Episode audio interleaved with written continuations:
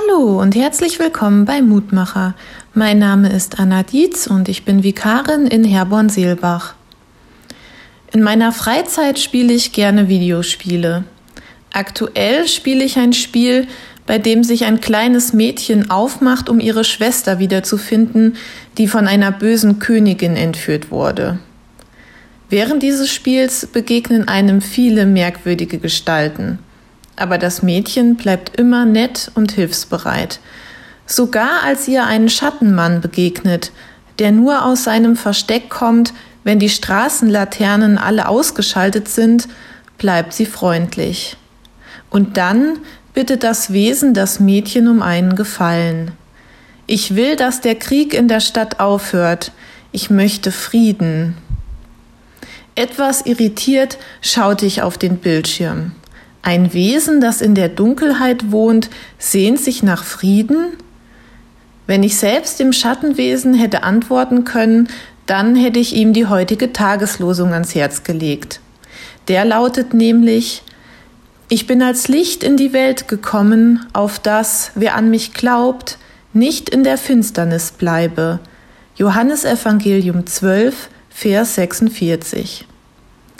Auf den ersten Blick ist die Bitte dieses Wesens im Spiel ein bisschen ungewöhnlich. Warum sollte sich ein Monster, das in der Dunkelheit wohnt, nach Frieden sehnen? Aber irgendwo kann ich dieses Wesen auch verstehen. Vielleicht hat es schlimme Schicksalsschläge erlebt, weswegen es sich in die Dunkelheit zurückgezogen hat. So wie wir Menschen es im echten Leben auch manchmal tun. Wir erleben etwas Schlechtes und das hält uns so sehr in der Dunkelheit gefangen, dass wir das Licht gar nicht mehr sehen können, obwohl es eigentlich da ist. Und obwohl wir uns Frieden und Licht in unserer Dunkelheit wünschen. Natürlich kann der Glaube nicht all unsere Probleme und Sorgen wegwischen, aber er kann den Blickwinkel darauf ändern und ein kleines Lichtlein sein, mit dem wir es wieder etwas heller machen können. Wenn du magst, lade ich dich noch ein, mit mir zu beten. Guter Vater im Himmel, manchmal sitzen wir mit all unseren Problemen in der Dunkelheit und sehen uns nach deinem Licht.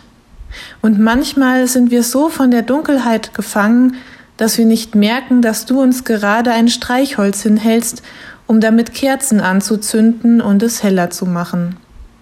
Hilf uns dabei, dein Licht sehen und annehmen zu können, dass unser Leben etwas heller wird. Amen.